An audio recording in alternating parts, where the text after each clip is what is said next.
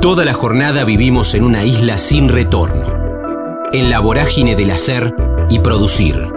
En el kilómetro cero del día tenemos más ganas de escuchar que de hablar. Ya fuimos patrios oyendo el himno.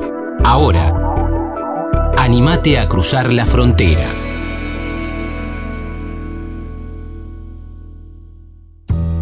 Cail Ferraris. Vengo, adicto a la música desde los seis. Su viejo lo puso en la ruta artística. Se ve de niño con un Walkman y haciendo la mímica con una guitarra imaginaria. Docente, ritmo, group, café en Manhattan, Nueva York. Estamos en la frontera, aquí en el aire de Radio Universidad, en AM 1390, hacia buena parte de la provincia de Buenos Aires. También estamos hacia todo el mundo a través de la web en el www.radiouniversidad.unlp.edu.ar porque sentimos la radio. Estamos llegando a fin de año, pero bueno, los artistas siguen mostrando lo que hicieron durante todo este almanaque 2019 y todo lo que van a también eh, promocionar y mostrar durante el 2020, el próximo viernes 20, ahí en Dinamo Teatro, una sala espectacular, divina, en 17 y 68. Se va a presentar Cail Ferraris, además no va a estar solo, sino con su banda, tiene artistas invitados que van a también a, servir de, grupos o, de presentaciones soporte. Así que vamos a charlar un rato. En este 20 de diciembre se va a estar presentando ahí en el Dinamo Teatro. Cail, ¿cómo va? Damián en Radio Universidad, un gusto. Hola Damián, ¿cómo estás? Muy bien, todo bien acá. Bueno, haciendo todo, ¿no? Preparativos para el viernes, muy contentos, la verdad, eh, para terminar este año y bueno, terminarlo así, ¿ok? Este, bárbaro, la verdad que muy contento. Bueno, sabes que sabes que a esta altura del año con, con Puma Gaspari o cuando vamos hablando con, con los editores o con los chicos en la radio, ya muchos artistas empiezan a pensar en el verano o en lo que va a ser el 2020. ¿El, el 20 te presentás por última vez en el año o queda algo más después? Es no, despedida de año y ya vacaciones, te digo. sí, sí, es terminar el año y bueno, de ver que el año que viene, bueno, decide seguir tocando, pero la verdad que necesito unas, unas vacaciones como para cerrar, digamos, cerrar el año, y bueno, contento, contento porque bueno, es un disco que es la presentación del disco, se llama Vengo, y bueno, y laburamos bastante todo el año, grabando, estamos grabándolo hace un año el disco, empezó en invierno del año pasado, lo grabamos eh, en estudios Romaphonic en Buenos Aires, era el estudio de Cito Páez, no sé si lo ubicás, el estudio que se llamaba Circo Beat. Bueno, nada, laburo, laburo y bueno, eh, se fue posponiendo o demorando como todos los discos que van llevando, tienen su, su tiempo y, y bueno, finalmente lo, lo terminamos, en realidad lo terminamos a principio de año, pero bueno, todo lo que era gestionar el tema de las del disco, de la tapa y de la ¿no? de las mm, plataformas eh, digitales, así que bueno, eso llevó su tiempo. Pero bueno, finalmente acá estamos, este, muy contentos de bueno de poder eh, mostrarlo en vivo, que bueno, ahora eh, cada vez nada, se toca menos en vivo, porque bueno, con el tema de lo digital está más difícil por ahí la gente opta por otros otros medios, pero bueno, a mí me encanta tocar en vivo y es lo que siempre me gustó y bueno, lo voy a seguir haciendo. Sí, sabes que mientras te escuchaba se me venía a la mente una frase que, me han dicho varios artistas, varios músicos, esto de, che, los discos en algún momento se abandonan, porque si los seguimos escuchando, los seguimos arreglando, los seguimos perfeccionando, no los sacamos nunca. Y acá vos decías, hubo mucho laburo, grabamos en Buenos Aires, hubo todo un tiempo también para subir el disco Vengo a las plataformas digitales. Es un poco así porque los discos que son fotografías de los músicos, o sea, Vengo es una fotografía tuya que engloba parte del 2018, parte del 2019. Ya tu próximo disco va a ser otra foto de otro momento, Cail. Sí, totalmente, totalmente. Sí, sí, de hecho, era, como decís vos, viste, llega un momento que decís, bueno, ya está, viste, vamos a sacarlo así, porque si no se sigue posponiendo y claro, viste, seguís encontrando detalles y cosas y no lo terminás más. Este, pero sí, sí, no, en, principio la, la actitud o la, ¿cómo se dice? La, la, forma era esa, ¿viste? De no, ¿viste? Colgarnos y, y llegar, bueno, vamos, nos damos un tiempo límite, ¿viste? Bueno, hasta acá, como está y sale así, ¿viste? No, si no, no terminas más, puede estar cinco años haciendo un disco, ¿viste? Y no, este, pero bueno, salió y nada, acá estamos.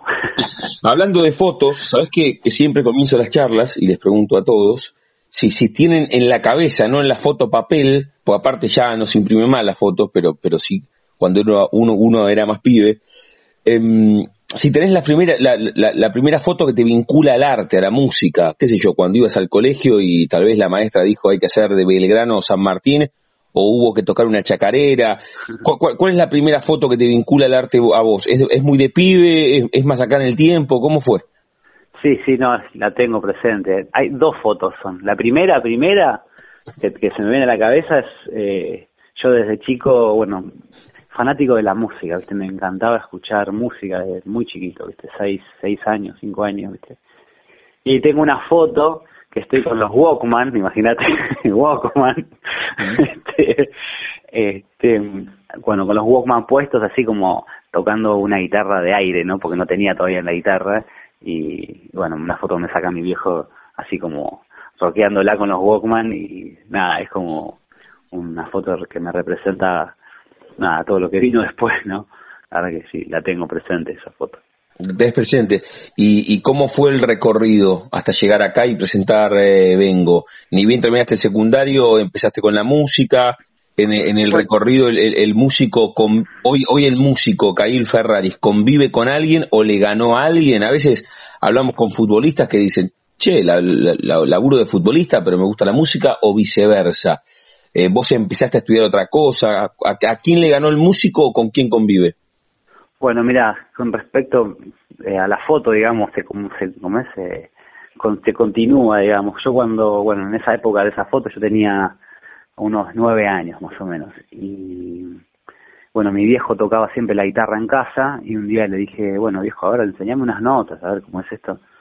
Y me enseñó unas notas y bueno, recopado, ahí empecé a, enseguida me pasó esas notas, yo me puse a practicar ahí con la guitarra de mi papá y enseguida te puedo decir que supe que era lo que quería hacer. Dije, esto quiero hacerlo toda mi vida. Dije, y, bueno, y fue así. Y a partir de ahí no paré nunca más. Este, de hecho, bueno, obviamente uno es chico y va, juega al fútbol, después que le gusta la computadora, que no, que, después vuelve al fútbol, que después agarra la guitarra, obviamente siempre hay idas y vueltas cuando en la adolescencia, en la juventud pero ni bien terminé la secundaria, era un momento clave, especialmente estamos hablando de los años 90, viste, que era, nada, ahora la música está mucho más, hay mucho más música, hay mucho más movimiento, bueno, está la carrera de música popular, hay un montón de movidas, pero en esa época era más, viste, decir voy a estudiar música, era, mmm, que eso es un raro. Entonces, bueno, hablo con mi viejo, viste, mi viejo me dice, bueno, ¿qué vas a estudiar, viste? y le digo, mirá, no sé, le digo, alguna carrera no sé, ciencias económicas, ¿viste? Yo por mm. miedo le decía. y mi viejo, claro, ya conociéndome, me dice, ¿qué? ¿Estás loco? Me dice, eh, si estás todo el día tocando la guitarra, me dice, ¿no querés estudiar algo? Imagínate, él me lo dijo a mí, yo, yo ni lo había pensado, ¿viste? Pero bueno, averiguo qué se puede hacer con, con, con la música, me encantaría dedicarme a esto, pero no sé qué se puede hacer, ¿viste? Yo tocaba con grupos, pero bueno, lo tenía, no lo tenía relacionado como una como un laburo ni como una carrera, ¿viste? Entonces, bueno, ahí me puse a realmente a pensar y a, bueno, a ver qué se podía hacer con la música y bueno, ahí me lo empecé a tomar más como una carrera y bueno, empecé a estudiar, viajé a Estados Unidos, bueno, en fin, un montón de... Ahí comienza la historia, ¿no? De lo, la carrera, ¿no? De la música como una carrera. Che, muy bueno igual lo que contás, qué, qué disruptivo tu viejo, ¿no? Porque muchas veces es al revés, los pibes cuando terminan 17, 18 le dicen a los viejos, quiero estudiar música y, viene esta frase clásica, bueno, pero además de qué vas a laburar o de qué vas a vivir. Acá tu viejo vos le decías por miedo, ciencias económicas, arquitectura, ingeniería, y él te dijo, no, dale, metele con la música que, o sea, vio en vos que vibrabas con la música. Claro, claro, sí, totalmente al revés, viste, yo ya, ya me esperaba esa respuesta, viste, directamente como que, dale, pide, además de eso que va a hacer, y no, y me sorprendió y la verdad que bueno, sí, sí, la verdad que si no fuese por ese momento que le estoy contando, yo ahora estaría haciendo otra cosa, seguramente. Mm, qué bueno, qué bueno que, advirtió tu viejo esto, que, que la pasión tuya era, era lo artístico y vos pudiste convertir lo vocacional en, profesión. O sea, desde ese momento siempre laburaste con la música. Claro, totalmente, sí. A partir de ahí empecé a pensar en eso, ¿no? En, en decir, bueno, esto es una, una carrera ahora, a ver qué, ya que mi viejo me dio el ok, ¿no? Bueno, vamos a ponerle, ¿no? Las pilas, vamos a ponerle pilas y a ver qué se puede hacer. Y la verdad que me lo tomé muy en serio y como un poco para no defraudarlo por ahí a mi viejo y para... No, porque además era algo que me gustó la idea de, de vivir de esto, pero bueno, viste, no, sé que estaba difícil más en esa época. Bueno, pero opté por viajar, viste, me pareció esa la una salida piola donde por ahí yo me fui a Estados Unidos eh, y bueno, Estados Unidos por lo que se veía era, era un lugar donde se podía vivir de esto y, y la, la música era tomada más en serio y bueno, así que me fui para allá y bueno, la verdad que muy bien, allá empecé a trabajar de, de, músico, tocando y, y después, bueno, estuve cinco años en Estados Unidos, en Nueva York, viviendo allá, tocando con todo el mundo, una experiencia hermosa. Después cuando vuelvo, en realidad volví de vacaciones y me encontré con otra otra Argentina o otra Plata, yo vivo en La Plata, ¿no? Otra ciudad, ¿viste? Donde empecé a ver mucha movida musical, eh, bares, eh, bueno, la carrera de música popular, tenía un par de amigos eh, que habían empezado, eh, amigos chiquitos, eran amigos de, de, unos primos, ¿viste? Que eran, yo ya tenía como 30 años y por ahí chicos chicos, ¿viste? De 18, 19 años, ¿viste? Que veía que iban todos a la Facultad de Bellas Artes, viste, a estudiar música. Yo digo, qué loco esto, qué pasa, viste, porque antes no era así. La gente era como yo, digamos, iba a estudiar abogacía, otra cosa, viste. Bueno, y la verdad que me, me encantó, me, gustó y dije, che, me quedo, le pongo el pecho acá y, y, y nada, y a partir bueno, de ese año, que era año 2008 creo, estoy acá. Muy bien. Bueno, obviamente que altos y bajos, eh, momentos más difíciles, pero bueno, fue creciendo y, y bueno, ahora la verdad que, bueno, vivo de eso acá, que es nada, un sueño. Estamos conociendo la historia de, de Cail Ferrari, que el próximo viernes 20 se va a estar presentando, cerrando el año con Vengo, su último laburo ahí en el Dinamo Teatro, en 17 y 68. Así que está bueno porque cierra el año, pero además presentando presentando laburo. ¿Cómo, ¿Cómo fue el recorrido? Recién contabas, terminaste secundario, te fuiste a Nueva York cinco años y, y cuando volviste, eh, ¿qué, qué, qué, otro, ¿qué otros proyectos musicales tuviste o estuviste en otros hasta llegar a, a laburar vos con tu propia banda, Cail? Bueno, mira, cuando me voy a Nueva York, termino la secundaria y estudié acá en una escuela de música tres años, me recibo acá en Buenos Aires y de ahí me gano una beca para irme a Estados Unidos, ¿no? Ahí fue como el, el trampolín, ¿no? El puntapié que me incentivó. Entonces ahí me voy a Nueva York a, a estudiar y bueno, a, a trabajar y a estudiar, era esa, ¿no? Y bueno, y en Nueva York me di cuenta, tocando, empecé a tocar y charlando con gente por ahí con más experiencia, que me decían, mira, trata de... Yo había ido como netamente a estudiar música ya, ¿viste? Pero bueno, me desayuné con que en Nueva York era mejor ir a hacer calle, lo que le dicen calle, ¿viste? Ir a tocar. Y me pasó eso, a los pocos meses o al año, no sé si pocos meses por ahí al año, eh, me encontré que estaba tocando con todos lados, con todo el mundo y bueno, haciendo una experiencia de tocar que bueno, yo no la tenía tampoco, porque acá como era, no había muchos lugares para tocar, no tenía esa experiencia. Entonces me empecé a foguear y a tocar y haciendo lo que se llama calle, ¿no? De tocar en vivo y esa experiencia que bueno, a veces nos cuesta cuando los músicos cuando salimos del cascarón, ¿no? Que a veces bueno, ahora dónde voy a tocar. Bueno, allá hice esa experiencia, aprendí muchos estilos, toqué muchos estilos, eh, laburaba mucho tocando música latinoamericana, por ejemplo, eh, boleros, eh, tango, eh, tocaba mucha música brasilera, música cubana, eh, fui medio, un poco aprendía, me gustaba a mí, pero bueno, ahí en la calle medio que tuve que aprender porque bueno, era por trabajo y, y me fui me fui enamorando también de los estilos musicales a medida que bueno fueron se fueron presentando oportunidades de ese tipo. Eso es todo, eh, eso es en Nueva York, cinco años todos los días y cuando vos decís romper el cascarón, tocar mucho, llegaste a tocar en la calle propiamente dicho, sí, también.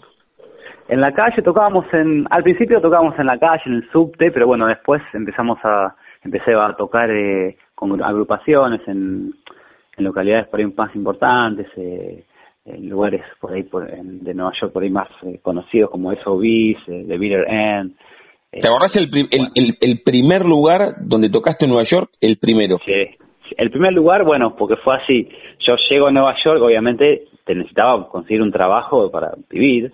Claro. El primer trabajo que tengo no fue de músico, fue de eh, en una en, en, un café atendiendo ¿no? a la gente, en una barra, en un café.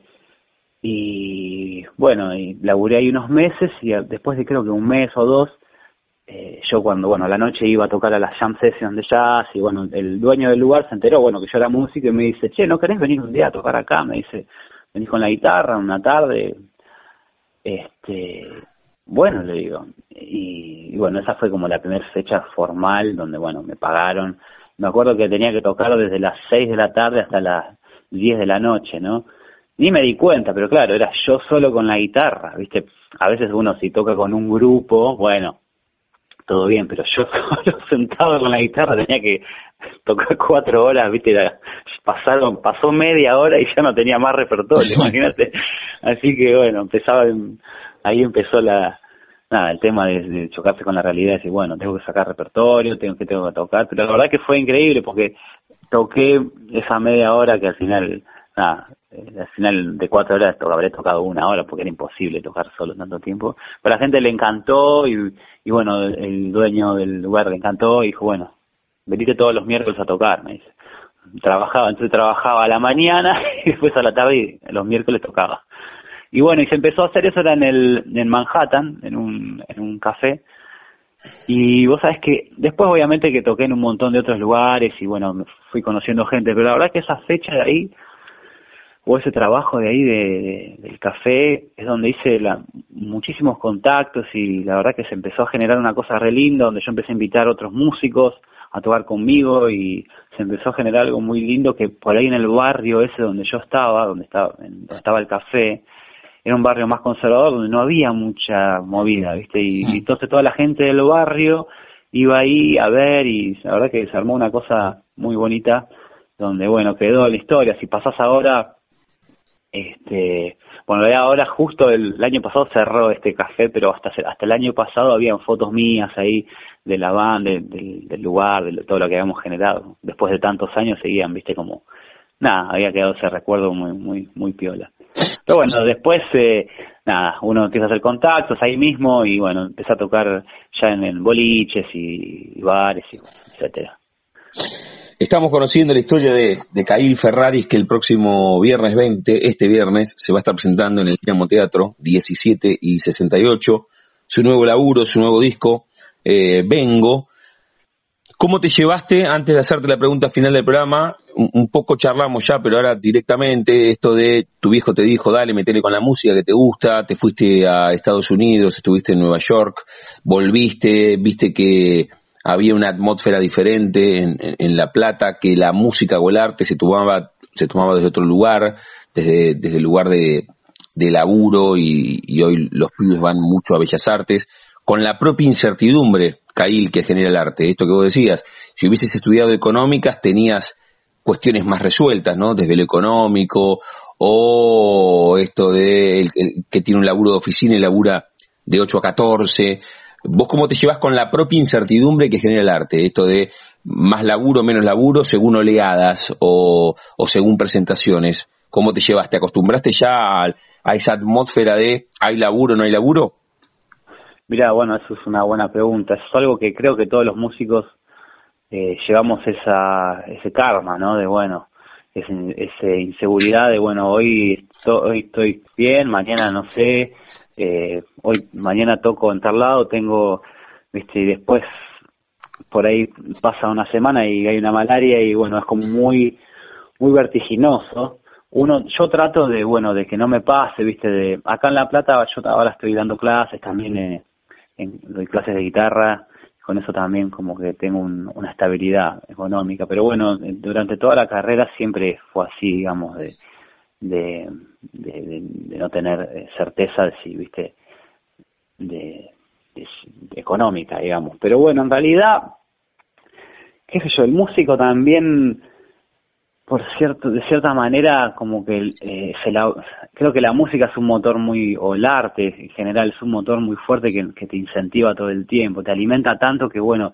hace que por momentos la estás remando y la, y la padeces y por ahí te puede eh, generar un tipo de un cierto estrés, pero pero creo que el arte o lo que te lo que te devuelva lo que te devuelve es tan lindo que hace que bueno que, la banques viste que, y bueno cuando te da frutos es lo mejor que te pasa que te pasa en la vida digamos si de repente este estás tocando y estás ganando guita por decirlo así estás bien económicamente bueno es como ya eh, nada es todo digamos te sentís pleno pero igualmente ya te digo por ahí eh, la música te devuelve mucho, ¿no? Te devuelve, te da tanto que, bueno, hace, te ayuda, te ayuda. Te ayuda mucho, creo que el, el, contacto con, con, el arte, ¿no? Con la música en mi caso. Sí, está bueno, está bueno. O sea, la, música te devuelve eh, desde, desde diferentes lugares. Y vos sabés que, que cerramos la charla siempre acá jugando con el nombre de nuestro ciclo, que es la frontera y a todos les pregunto si tienen un momento frontera en sus vidas, que no refiere a un lugar geográfico, sino un momento rupturista, bisagra, decisivo, qué sé yo. Cuando le dijiste a tu viejo voy a estudiar económica, si él te dijo, no, dale, estudia música, que es lo que te gusta. Cuando te fuiste a, a Estados Unidos, la primera vez que tocaste en ese café donde después laburabas, la primera vez que tocaste en La Plata, haber sacado el, el disco, no sé, algo más personal, eh, ¿Tenés un momento frontera en tu vida por, por sobre los, muchos que tenemos, evidentemente, en cada una de nuestras vidas? ¿O, o, sí puedes elegir? Uy, la verdad que creo que tengo varios momentos fronteras. Eh, creo que mm, sí, son, son varios. Viste que uno a veces dice, bueno, hay un antes y un después, ya está, esto que viví fue un antes y un después, y después vivís otra cosa que es otra vez, viste, un antes y un después, este, me pasó mucho. Te puedo decir eh, uno, por elegir uno, te puedo decir, sí, el viaje, el viaje a Estados Unidos fue, fue un viaje eh, donde me cambió mucho la cabeza, donde aprendí muchas cosas, eh, donde sufrí también, obviamente como todo el mundo, este, y, bueno, crecí mucho y bueno, eh, fue, un, fue un momento frontera, se puede decir. Muy bien, muy bien. Antes de, cerrar la charla con Cail Ferrari, porque nos enganchamos y, empezamos a hablar de su vida y va a presentar Vengo el próximo viernes en el Dínamo, contanos de qué va la presentación, porque vas a estar con la banda, ¿no? Vas a estar con, en, la previa va a haber artistas invitados, contanos del viernes. Bueno, empieza así, esto se da puerta a las 9 de la noche, vamos a tener un músico que va a abrir la noche que se llama Nahuel Pisitelli. Sí, claro, hemos hablado acá una vez con y, está siempre con los amigos de Cruzando el Charco. Claro, claro, exactamente. Es el guitarrista y uno de los cantantes de Cruzando el Charco, muy amigo, que va a venir a, a, empezar esto. Va a tocar más o menos unos 20, 30 minutos, ahí calentando a la gente. Y, y después, bueno, venimos nosotros con la banda que somos unos cuantos. Estamos bueno, los voy a ir nombrando, está Sebastián Dileva en el bajo, Juan Suárez en el teclado, eh, Sebastián Alonso en la batería, Alan Moglia en la percusión, Nacho Álvarez en la percusión también, Sebastián Merli en los teclados, vamos a tener una artista invitada, Marina Di Bastiano, que es la cantante del grupo Cariñosos a Garrafa. También hablamos con ella aquí en la frontera, con ambos hablamos. Ah, bien, va a estar ella haciéndome coros a mí, va a ser un privilegio. semejante cantante que te haga coros, imagínate. Y después va a estar invitada ella haciendo, adelantando un poquito de sus canciones, también va a ser dos de sus canciones que se vienen en su nuevo disco que va a salir el año que viene, así que va a ser lindo. Es eh, la banda de Marina, bueno, eh, participo yo como guitarrista también, así que bueno, para mí es un honor que esté presentando ahí dos de las canciones de ella. Eh, ¿Qué más? A ver, no me quiero olvidar de nada. No, nada más. Las canciones son, bueno, temas míos eh, que, transitan un poco eso, ¿no? Lo que fui viviendo en, durante toda esta carrera, digamos, o esta vida musical. El viaje, bueno, a Nueva York fue, como te decía anteriormente, me influyó mucho en, varios estilos, ¿no? Como te decía antes, en lo que es la música, eh, bueno, obviamente el jazz, el funk, la música latina. Así que bueno, básicamente las canciones eh, son canciones donde, bueno, transitan un poco el funk, la música latina y el pop, andan por ese lado. Este, canciones originales mías con, con mucho, algo que predomina mucho en las canciones es el ritmo, el groove. Este, así que bueno, van a tener mucho ritmo y es eh, una banda bastante contundente, donde bueno, es, eh, bastante imponente tal vez. Este, así que bueno, creo que a mí me encanta. Está bueno, está bueno que, que, uno esté convencido de lo que hace. Si a vos no te gusta, es imposible que le puedas transmitir esto a los que, en la platea, ¿no? Es, es, es indispensable eso, Cail. Sí. me gustaría que, o, siempre lo hacemos con los músicos, la charla con Cail Ferraris, un poco lo contó él, contó de qué va, la presenta del próximo viernes ahí en el Dinamo Teatro en 17 y 68, dan puerta a las 9, está el amigo Nahuel Pisitelli, está Marina Di Bastiano, bueno, está la banda de Cail también, para cerrar el año, este 20 de diciembre, ahí en, el Dinamo presentando Vengo. ¿Con qué canción de, de, tu historia musical querés que, y que encontremos en redes querés que cerremos esta charla? Te saludamos a vos y te vamos a escuchar haciendo tu, tu arte, además de escucharte este rato en charla. ¿Qué canción te gustaría que cierre esta, esta justamente charla, entrevista aquí en la frontera? Bueno, una de las canciones que me parece que pueden ser piolas que me representan y bueno, redondearían todo lo que estuvimos hablando es una canción que se llama Adicto, este, que habla un poco, no habla, no habla justamente de las drogas, sino habla un poco de, adicto al, eh, este, por mí, ¿no? Adicto a, la, a esto que es tocar la guitarra, a la música, ¿no? De una adicción. Este que, bueno, parece, por momentos parece una canción que le, de amor, pero en realidad le, estoy hablando al, arte, en realidad, a la música, esa a esa, eso que hablábamos hoy, ese sentimiento de, bueno, cuando me preguntabas cómo es para remarla, bueno, esa adicción creo que es lo que te da la nafta para poder remarla. así que bueno, Adicto se llama la canción, que me parece que puede, me gustaría que cerremos esta nota. La charla y conocimos parte de su historia con Cail Ferraris, aquí en la frontera, en el aire de Radio Universidad. El viernes va a estar en el Dinamo Teatro, ahí en 17 y 68, presentando Vengo. Cail, gracias por este rato. La mejor de las presentaciones el viernes y el mejor eh, fin del 2019 y gran 2020 para vos y para la banda. Te mando un abrazo enorme. Un abrazo para vos, muchísimas gracias, saludos a todos y bueno, nos vemos el viernes a las 21. Suerte. Un abrazo enorme, chau. Chao, chao. thank you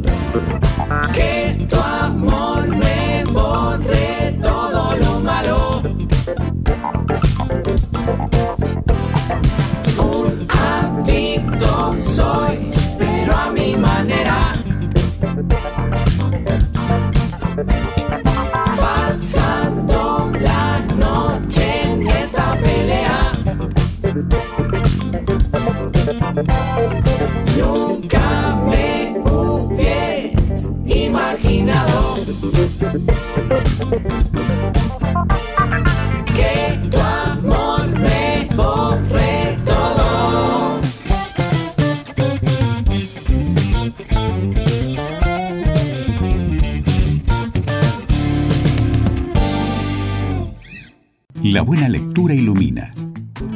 Ediciones SICUS. Libros para una cultura de la integración. sicus.org.ar.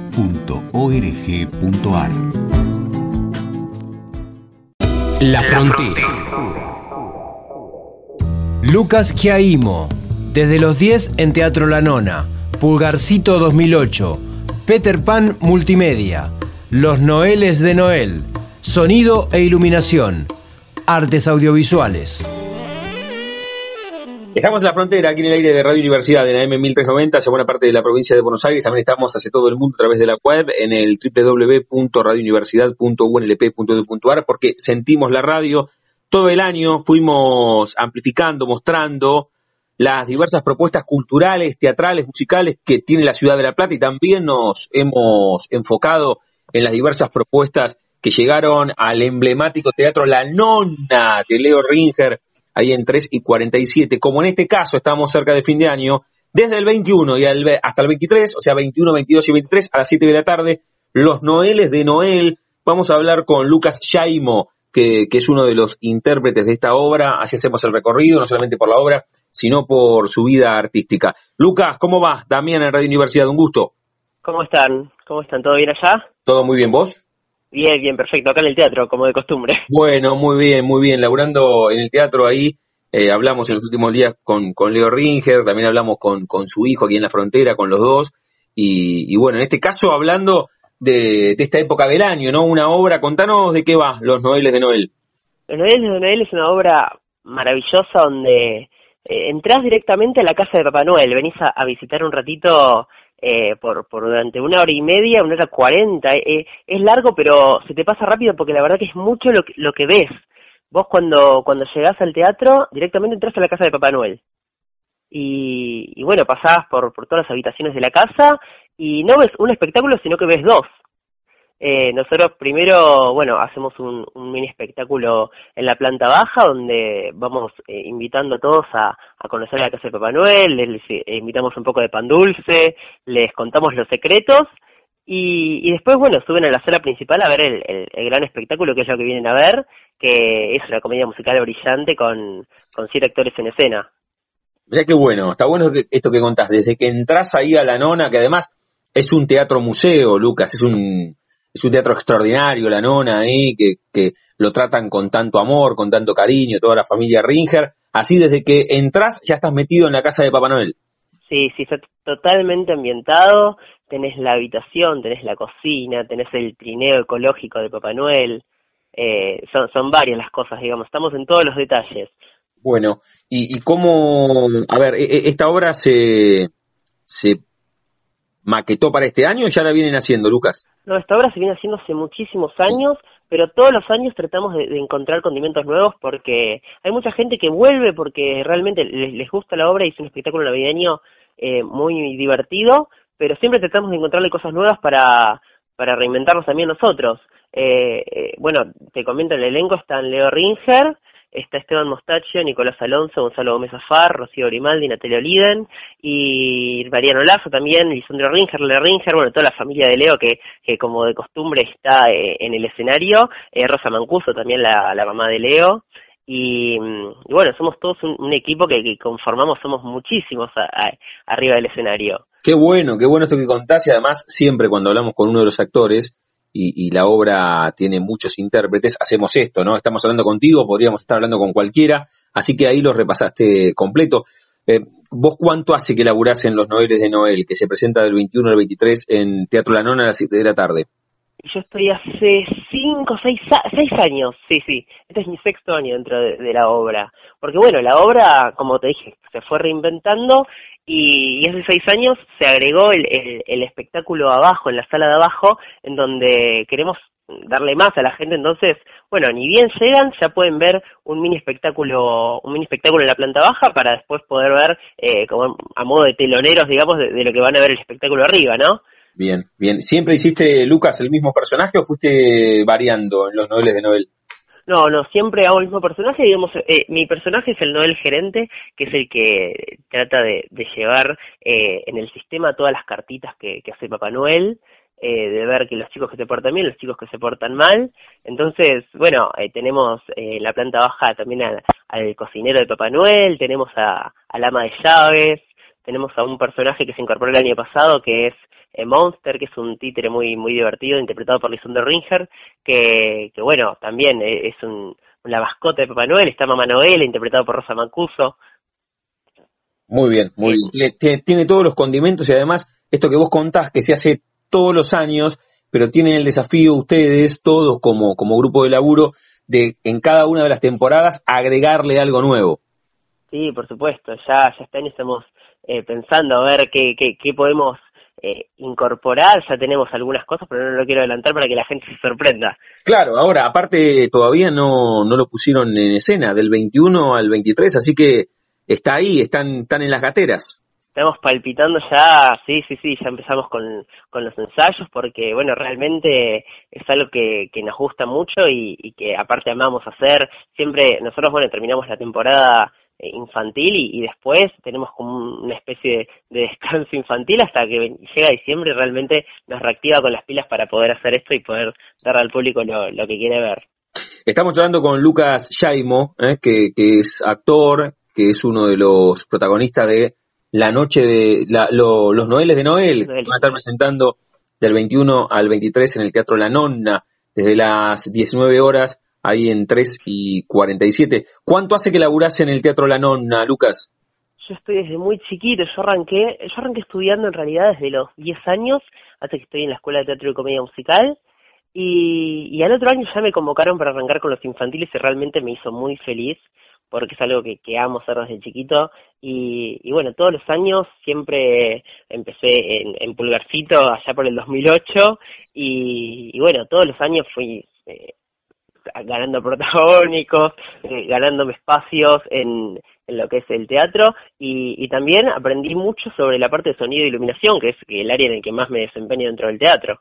Mira vos, o sea que vos todo el año haces sonido e iluminación y además te subís arriba del escenario. Exactamente, estoy de los dos lados, que me parece que es algo que también está bueno de, eh, tanto como actor, saber eh, lo que siente el técnico del otro lado y el técnico saber lo que siente el actor, ¿no? está bueno eso de la retroalimentación de saber los dos espacios. Sí, porque además eh, empatizás con los técnicos y empatizás con los artistas de los dos lugares.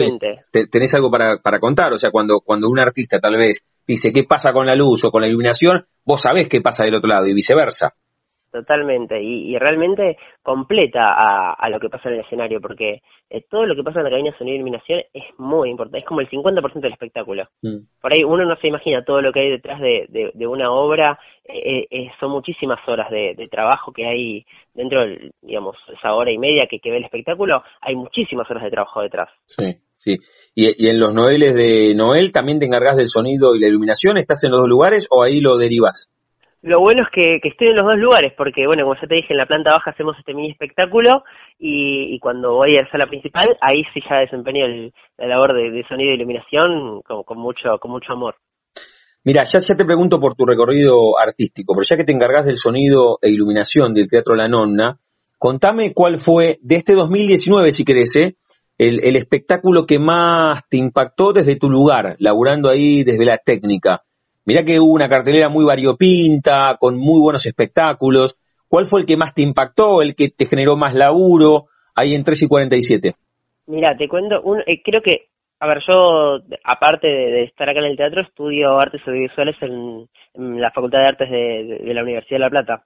Y bueno, pude incorporar lo que es en el espectáculo que hacemos de, Peter Pan, eh, todo lo multimedia.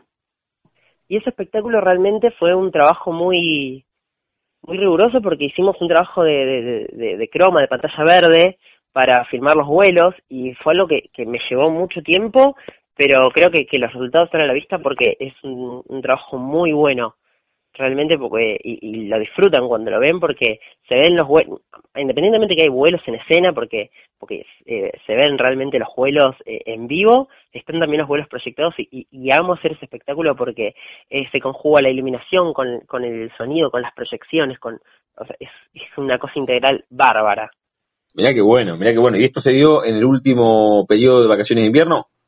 Y este espectáculo ya está en cartel hace cuatro o cinco años que porque se hizo hace muchísimos años, dejó de estar y volvió ahora recientemente y, bueno, es, eh, digamos, nos adaptamos a las nuevas tecnologías, ¿no? Muy bueno, muy bueno. Lucas, a ver, vos estás en el Teatro La Nona, estás de los dos lugares, actuás y además te encargas del sonido y la iluminación. Yo te propongo ir un poco más atrás, siempre pregunto a los, a los artistas, ¿eh? te puede encontrar Lisandro, Leo, que, que siempre hago, hago dos o tres preguntas que, que para mí son clave para intentar conocer a las personas con las cuales charlamos aquí en la frontera. ¿Tenés la primera foto que te vincula al arte, algo que contaste recién, que desde los 10, bueno, fuiste a la escuela de teatro ahí, y, si no entendí mal, en, La Nona, y, a partir de ahí arrancaste, pero, pero ese fue el, momento génesis, el kilómetro cero de la ruta, o previamente en el colegio, cuando tenías seis o siete, había que estar de granadero, o había que bailar una chacarera, y te subiste al escenario, o en tu casa había un instrumento, ¿cómo te metiste en el mundo artístico? Siempre estuvo presente, todo el tiempo. Realmente, eh, desde, muy chiquito fue eh, la, experiencia de, querer actuar, de estar en el escenario, eh, siempre me gustó. Y, y, bueno, siempre recuerdo, tengo el mismo recuerdo de, de, que mi mamá vio en el diario el, el, aviso del teatro y me dice, tenés que ir. Y, y nunca me animé a esa experiencia porque siempre realmente fue, fue un sueño que, que, del cual yo no me podía encargar por, porque era muy chiquito, entonces mis papás siempre me apoyaron en, esta actividad y cuando vieron el aviso del diario me dijeron tenés que ir, tenés que ir a la nona y, la verdad que les estoy muy agradecido porque, porque bueno, ahora es mi casa. Sí, qué, qué bueno que te hayan dicho eso porque te veían que te gustaba el mundo artístico y no cuando terminaste el secundario que te hayan dicho Lucas, estudié una carrera más tradicional, abogacía, arquitectura, ingeniería, o sea, te bancaron siempre. Sí, realmente la verdad que me tocaron unos padres espectaculares porque siempre me acompañaron desde muy chiquito y, y también tuve cierta independencia que, que bueno, me, que me dieron ellos y, les agradezco porque eh, siempre hice lo que quise y me acompañaron, mira, te digo, eh, han venido a buscarme el teatro hasta hace yo cuatro años eh, que vivía con ellos y realmente me venían a buscar, me, les he hecho esperar dos, tres, cuatro, cinco horas en el auto a que yo salga, porque bueno, el, el laburo del actor eh, es, la verdad que eh, llevadero, tiene mucho tiempo, digamos, atrás y, ensayos que se extienden por X motivo o devoluciones o cosas para mejorar y, y la, realmente les agradezco que el tiempo que les he hecho sufrir esperándome afuera en la puerta, eh, pero bueno, eh, digamos, tuvo su mérito y la verdad que siempre que, que me ven en el escenario eh, están muy orgullosos de mí, eso me da mucha felicidad. Qué bueno. Lucas, el, el actor y, y el ser humano que sos vos vinculado al arte y al teatro La Nona desde muy pibe, desde los 10, hoy te subís arriba del escenario, te encargaste además del sonido y la iluminación. ¿Le ganó a alguien en algún momento o por este acompañamiento de tus viejos nunca te corriste de la ruta artística? Pienso en, tal vez te gustaba la cuestión del teatro, pero también te generaba cierta intriga alguna carrera, como te decía recién, más tradicional, abogacía, arquitectura, no sé, algún deporte, o nunca saliste de la ruta del arte? Sí, te digo, mira, yo desde yo de chiquito, siempre recuerdo lo mismo, yo de chiquito quería ser astronauta, que me gustaba todo lo que era la astronomía. Después, eh, más eh, pasando los años, eh, llegando a la primaria, me gustó mucho la arquitectura, el tema de las maquetas, el tema de, de, de, hacer cosas por, por computadora. Después me fui guiando más a lo que es la, la edición, la escritura, o sea, como que fui, fui mutando a lo largo de los años y, y ya en la secundaria tenía decidido que quería estudiar eh, guion, que quería, que me gustaba mucho, me gusta mucho escribir, eh, todo lo que es las artes audiovisuales, la edición de video. Entonces, digamos, por ahí el tema de la arquitectura lo, lo, compensé, digamos, acá en el trabajo hice mucho trabajo de escenografía, acompañado por Leo, que realmente me enseñó muchísimo sobre escenografía y, y bueno, me, creo que, lo compensé, digamos, el tema de la arquitectura acá, en el teatro. Está bueno. Eh, la propia incertidumbre que genera el arte, ¿cómo, ¿cómo te llevas con ella? Alguna vez hablaba con Juan Leirado y, Juan me decía, bueno, los actores somos personas que estamos desocupadas, salvo de vez en cuando. ¿Cómo te llevas con eso? Más allá de vos laburás de, los dos lados, en sonido e iluminación, pero te generó, te generó y te genera en un momento esto de incertidumbre, de poder ir pegando un trabajo detrás del otro con algunos papeles, eh, la cuestión autogestiva, o si decís, che, eh, no tengo un laburo de oficinista que todos los días laburo de 8 a 15. ¿Cómo, ¿Cómo te llevas con la propia incertidumbre que genera el arte? Y la verdad que es algo complicado porque uno nunca sabe con qué se va a encontrar. La verdad que yo tuve la suerte de, empezar a trabajar acá y nunca tuve la, necesidad de tener que salir a buscar otro trabajo porque realmente acá me dieron muchas oportunidades desde todos los ámbitos del sonido y la iluminación, desde eh, eh, ayudar en las clases que se acá en, en, la Escuela de Teatro y Comedia Musical, eh, bueno, actuando también en, los infantiles en la temporada de vacaciones de invierno. O sea, realmente me dieron muchas posibilidades. Yo creo que, que saliendo de acá del teatro eh, me parece que es algo muy difícil. Eh, es muy difícil en el campo del arte salir a encontrar trabajo y también me da la incertidumbre a mí, eh, una vez que termine la, la carrera, que ya me falta un año, un año y, algunos meses, eh, de qué vendrá el mañana, porque realmente es, eh, más allá de, de la situación que hay en el país, digamos, es algo económico muy complicado, digamos, hacer proyectos audiovisuales lleva mucha plata y, y, si no, no dispones de ese recurso es difícil poder llegar a, algo, ¿no? es como muy difícil. Sí, sí, sí, sí, por eso te preguntaba, por la, por la propia incertidumbre que genera el arte. Mientras tanto, vas disfrutando el camino, ¿no? Este, este día a día que, todos los días haces lo que te gusta y está buenísimo. Y sí, realmente, porque eh, si bien uno piensa en el mañana, tiene que disfrutar en todo lo que está haciendo en este momento. Mira, diciembre es uno de, las, de los momentos más claves porque, bueno, acá en el teatro se están dando todas las, las muestras, ya el miércoles culminamos, todas las muestras de, de la Escuela de Teatro y Comedia Musical. Y, bueno, es una época cansadora porque realmente hay tenemos 20, 25 muestras, y hay todos los días ensayo, un ensayo tras otro, se arma la escenografía, se ensaya, se desarma, se arma el siguiente, el siguiente ensayo, la siguiente función, y, en los días se nos pasan realmente volando. Pero, pero bueno, ahora ya, ya falta poquito y, y concluimos, concluimos este año y, bueno, ya calentando motores para el año que viene, ¿no? Está muy bien, está muy bien.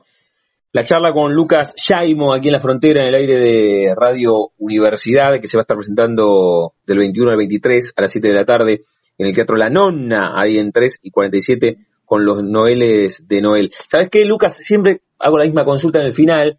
Si tenés un momento frontera en tu vida que no refiere a un lugar geográfico, sino un momento rupturista, bisagra, decisivo, no sé, esto de haber entrado a los 10 eh, en el Teatro La Nona, haberte subido por primera vez al escenario, alguna charla con tus hijos que te dijeron, che, dale, metele por este lado, y no te exigieron nunca una carrera más tradicional, alguna obra puntual, estar en los dos lugares, eso desde lo, eso desde lo, desde lo profesional. Tal vez tengas un momento desde lo personal también. ¿Tenés un momento frontera, así un momento rupturista? Sí, yo creo que en el momento que, que me convocaron a, a, estar acá en, en, los infantiles, ahí cambió mi vida, porque tranquilamente podría haber sido un alumno más dentro de la, de la institución, en donde eh, realmente yo, yo sigo estudiando acá y, y tranquilamente podría haber seguido como, alumno normal, pero bueno, vieron en mí algo que, que realmente destaco, que, que me dio, me dio este trabajo y, bueno, a partir de ahí ya cambió, porque realmente eh, uno aprende de hacer y, y en vacaciones de invierno enseguida es función tras función tras función tras función y ahí, ahí es cuando más aprendes en la práctica. Eh, y es creo que eh, mi momento frontera fue haber empezado a trabajar en, como profesional en los eh, espectáculos infantiles de acá, realmente acompañado de un montón de profesionales también que, que me ayudaron, me guiaron y, aprendí de cada uno de ellos y creo que, que eso me, me hizo ser como artista, ¿no? Quien soy ahora. Hace la venta en primera persona, eh, invita a, a, los que están escuchando a que estén el 21 o 22 o 23, o pueden ir los tres días, ¿no? No es excluyente, pero, pero escuchando ahí en el Teatro La Nona con los Noeles de Noel.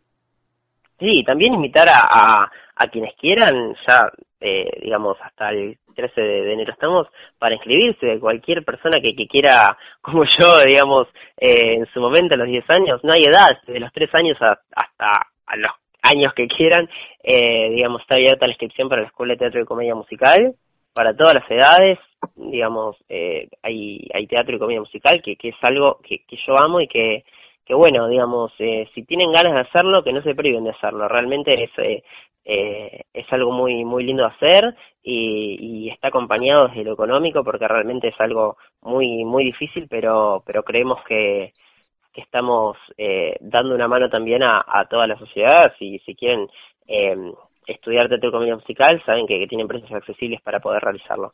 Bueno, y la obra invita a los que están escuchando Sí, como no, el 21, 22 y 23 a las 7 de la tarde.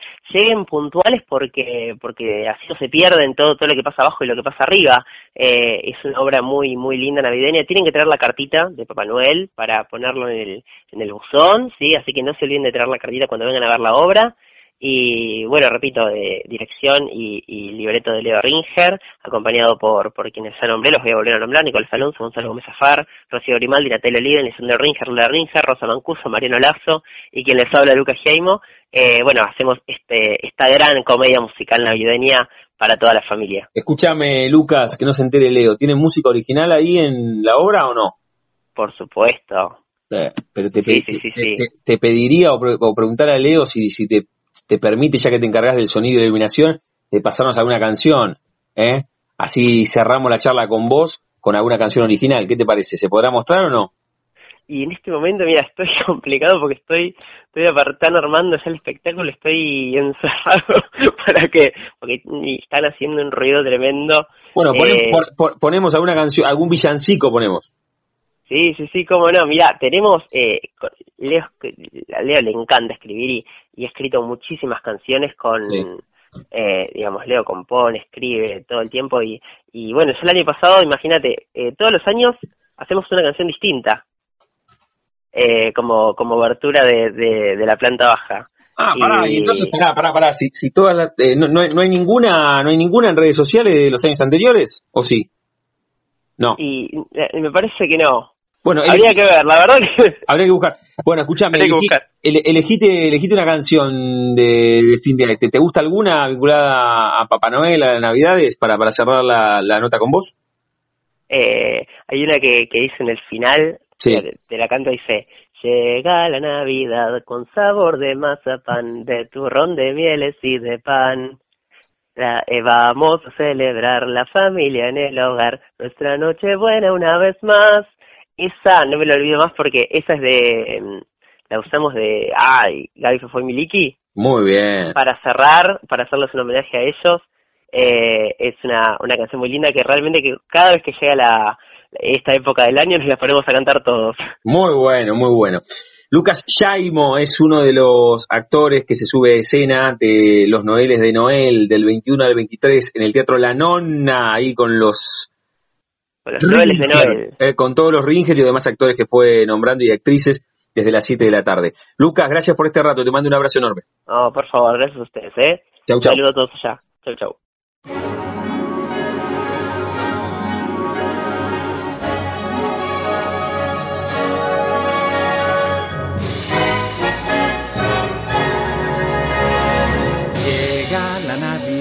Con sabor de mazapán, de turrón, de mieles y de pan. Vamos a celebrar la familia en el hogar, nuestra noche buena una vez más. Con nueces peladillas y un poquito de champán, cantando una canción que diga con mucha humildad que aquí los tres payasos piden a la humanidad que reine la paz. Llega la Navidad con sabor de mazapán, de turrón, de mieles y de pan. Vamos a celebrar la familia en el hogar, nuestra noche buena una vez más. Con nueces peladillas y un poquito de champán, cantando una canción que diga con mucha humildad que aquí un viejo payaso pide a la humanidad que reine la paz.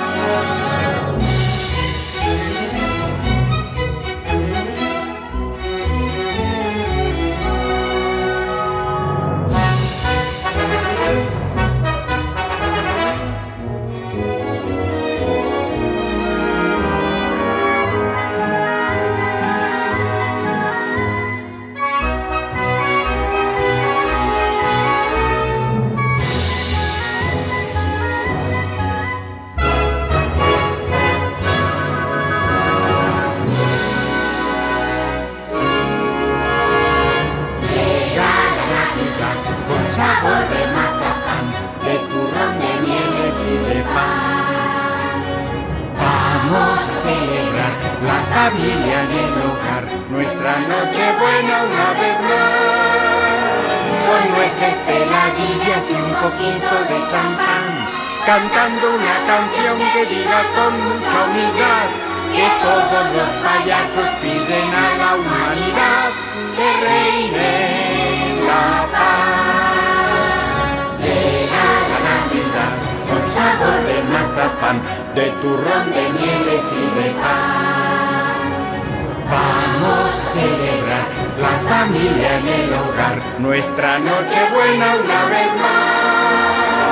Con nueces, peladillas y un poquito de champán, cantando una canción que diga con mucha humildad que todos los payasos piden a la humanidad que reine la paz.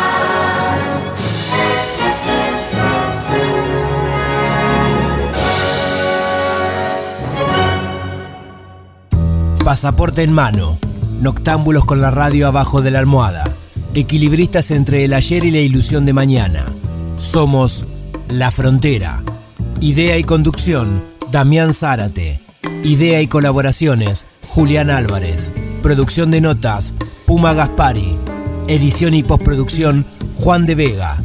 Idea sonora, voz y edición, Diego Carrera. Voz artística, Pablo Dupuy.